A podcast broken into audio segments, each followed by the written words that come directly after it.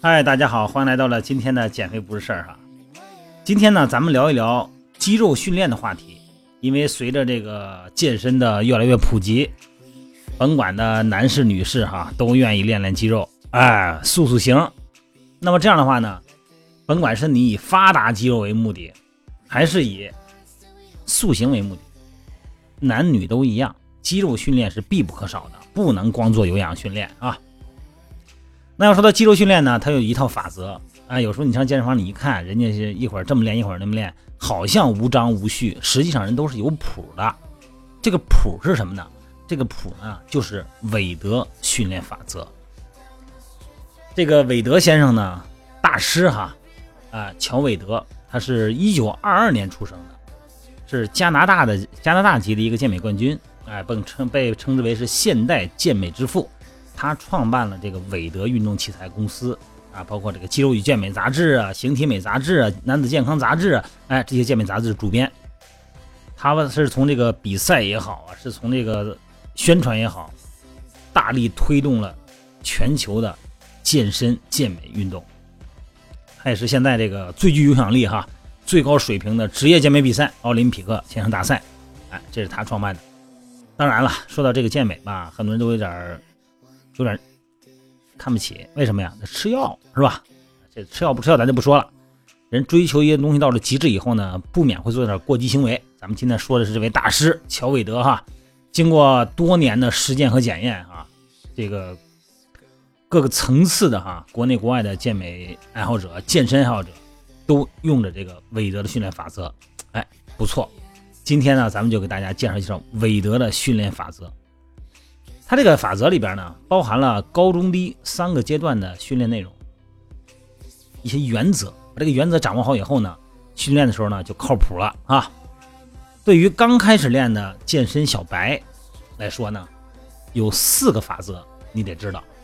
第一个法则哈叫渐进性的训练法则，循序渐进，这个好理解啊。呃，任何增强任何健身素质的基础呢，是让你的肌肉去承担。他已经习惯了的重量，再重一点的工作，让这个肌肉呢承担不断增大的负荷，逐渐增加强度，啊，或者是重量，或者是次数，或者是密度，都是可以的啊，不见得是重量哈，重量是一个参数。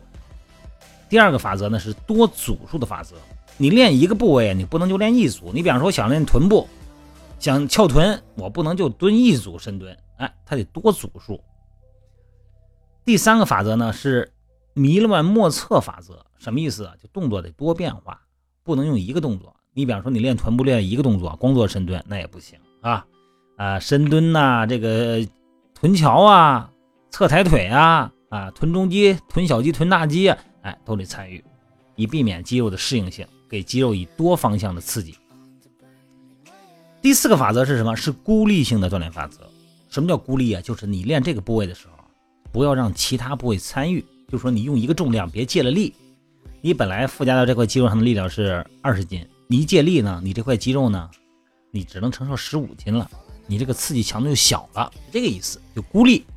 比方说咱们做卧推啊，卧推胸大肌，拿杠铃卧推、哑铃卧推，你看很多人卧推的时候，那个腰整个夸都悬起来了。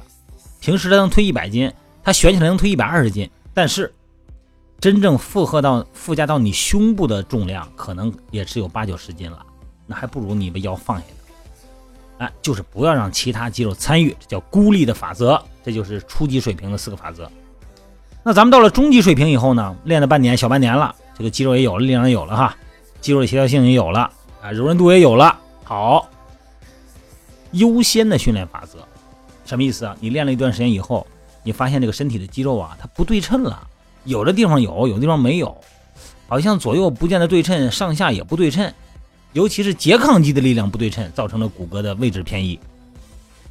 所以，对于身体的最弱的部位啊，或者说是重点部位需要加强的部位，采用优先安排，哎，让你的血糖最高的时候，肌肉储备最高的时候啊，肌糖最高的时候，哎，最高精力的时候，来确保训练的质量，叫优先的训练法则。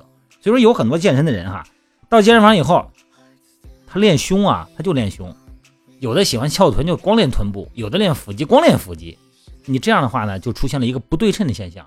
咱们知道哈，肌肉连接着两个关节，甚至于说跨越两关节，啊，有的跨越一个关节。那这样的话呢，就可能肌张力不同，就让你的关节角度就变了，甚至于呢出现了很多的一些关节损伤。所以说呢，先找自己弱的部位练。当然了，自己练的有时候真是不懂哈，这需要教练帮助。教练进行一些评估，通过一些测试来找到你弱的地方，然后进行优先训练法则。再下一个第六个是是什么？是金字塔法则。这个金字塔什么样啊？底下底下那个基面又宽啊，上边呢越来越小。也就是说呢，这一组这一个动作呢，你要做很多组。第一组呢轻重量多次数。第一组，比方说还是拿卧推来说吧。或者拿这个深蹲来说哈，第一组呢，我这个十公斤的杠铃，我蹲二十个，蹲三十个。第二组呢，我加点一边加个五公斤，我蹲十五个。第三组再加五公斤，我蹲十个。哎，就跟金字塔一样，就摞起来了。一开始呢，呃，举起最大重量的百分之六十。你比方说你这个上次练啊，你的力量你心里有数了吗？这半年以上了哈。我深蹲只能蹲一百斤，好，百分之六十多少啊？就是六十斤。你先蹲那个六十斤的，先蹲个十五到二十次，然后每组增加重量，每组减少次数，一直蹲到你用百分之八十最大重量百分之八十的这个重量，哎，完成五到六次为止，这就是塔尖儿了。终极训练的这个第三个动作是什么？是分步练习法则，就是把你的身体啊分成上下两面啊，或者是上下三面。对每个部位采取更多的锻炼组数还有次数，动作也增加，分别呢在不同的锻炼，当然不是一天练哈，它是分时间练的，以增加锻炼的全面的强度。你比方说今天，咱们大家很多的练都知道哈，今天就练胸，这一个多小时啊光练胸，平推上斜、十字架胸、蝴蝶肌、仰卧直臂上拉，是吧？甚至于说做一些静力训练，背。啊，水平划船，从上往下拉，从下往上提，然后这个单侧的、双侧的、对称的来这个啊，哎，分布训练法则。再下面再再往下走呢是什么？是大量充血法，就是用不同的重量啊、不同的动作，让一块肌肉得到充分的刺激，让那个血流量增加。那真是练完那个肌肉都通红，毛血管都胀了。第九个法则呢是超级组法则。这个超级组什么意思？就是把完全不通收缩的肌肉的目的是为了收缩嘛。两个反方向的肌肉，你看那个胳膊前面是二头肌，后边是三头肌，是吧？哎，把拮抗肌搁到一块练。呃，练其中一块肌肉的时候呢，对另外一部分的肌肉的疲劳呢消除呢有一定的帮助。哎，这个符合那个神经功能的原理哈。第十个法则是复合训练法则。就是把两个锻炼同一部位的这个动作连起来做复合组。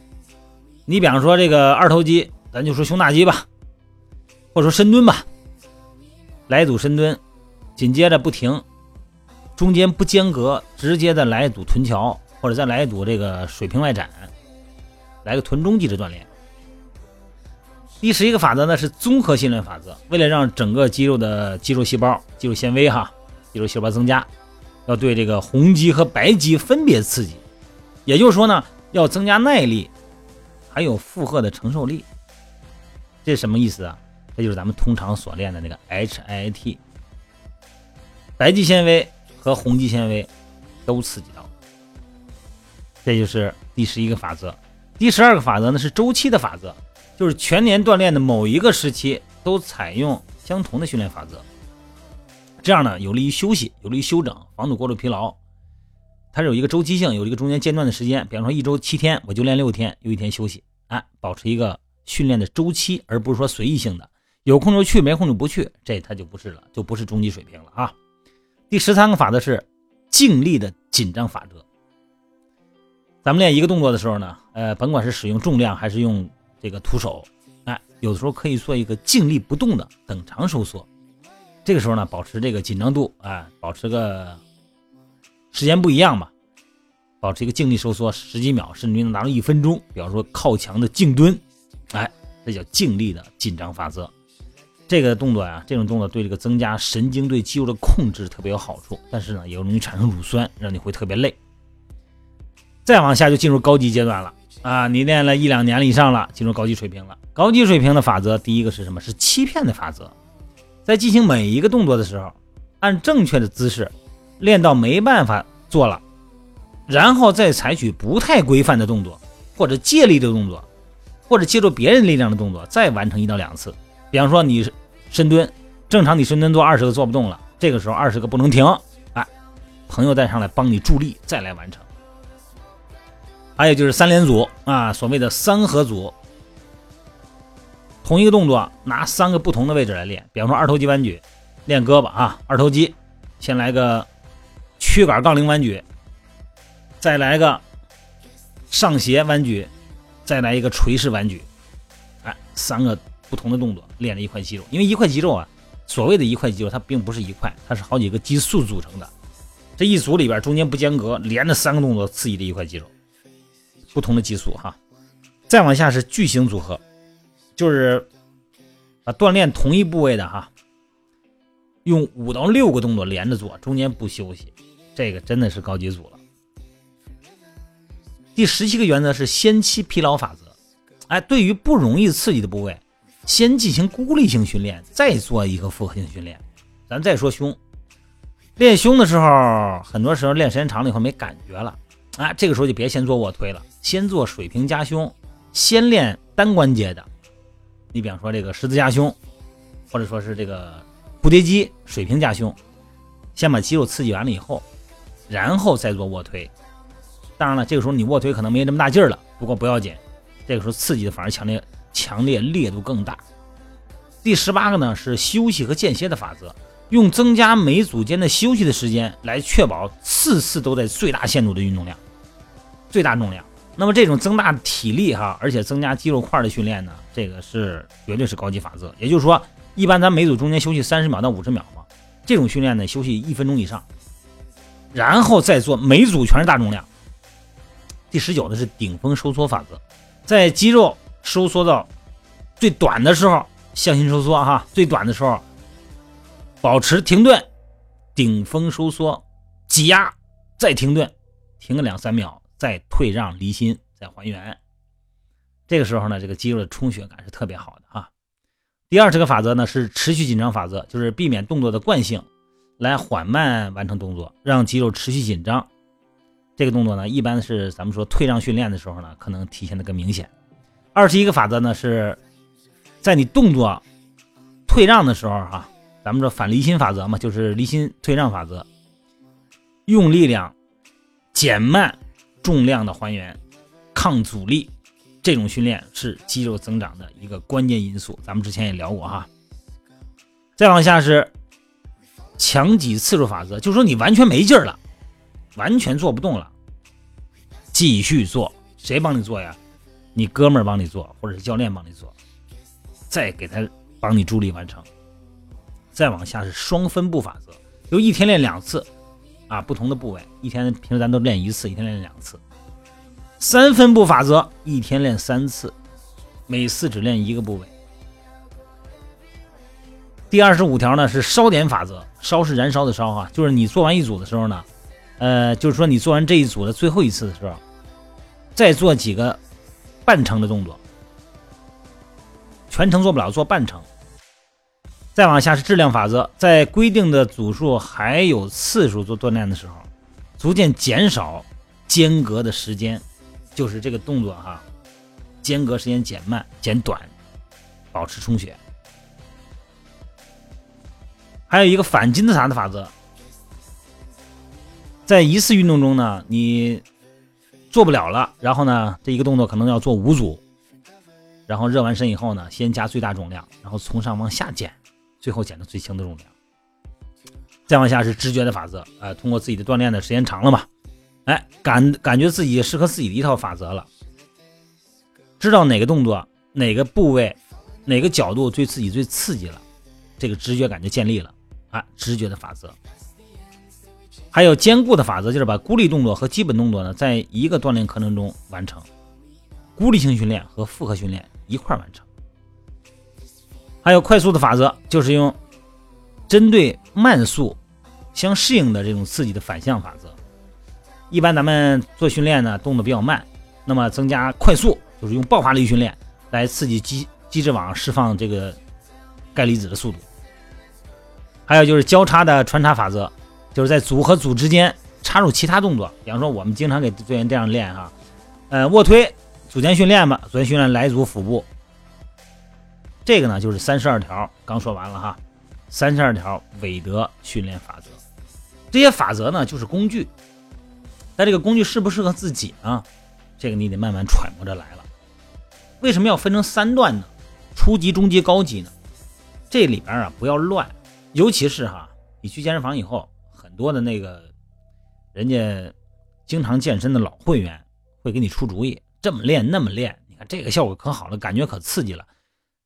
初级、高级不一样，这个东西啊，它得需要时间的积累和延伸，你不能着急。你说这个效果不好，你用他这个办法，你的核心力量、你的骨盆、你的臀中肌、你的腹横肌如果没有力量的话，你的骨盆都是歪的，你根本没法做那些高级法则。所以说呢。初级水平，你就踏踏实实的、规规矩矩的做初级水平，到了中级再说中级的事儿。否则的话，听别人说，没准就给带沟里去了。这样的话呢，很容易受伤，好吧？今天咱们先聊到这儿啊。呃，有什么个体差异，咱们私下单聊啊。个人微信号就是我的手机号幺三六零幺三五二九幺零。微信平台里边呢有很多，我录了大量的训练视频。呃，一边做着视频呢，我一边做解说，这样的话呢比较直观，便于理解啊。微信平台号呢就是汉语拼音的全拼，锻炼减肥吧，得完锻，得烟练，提前减肥肥不阿巴。有什么具体的情况呢？咱们私下单聊。好了，各位，祝各位晚安。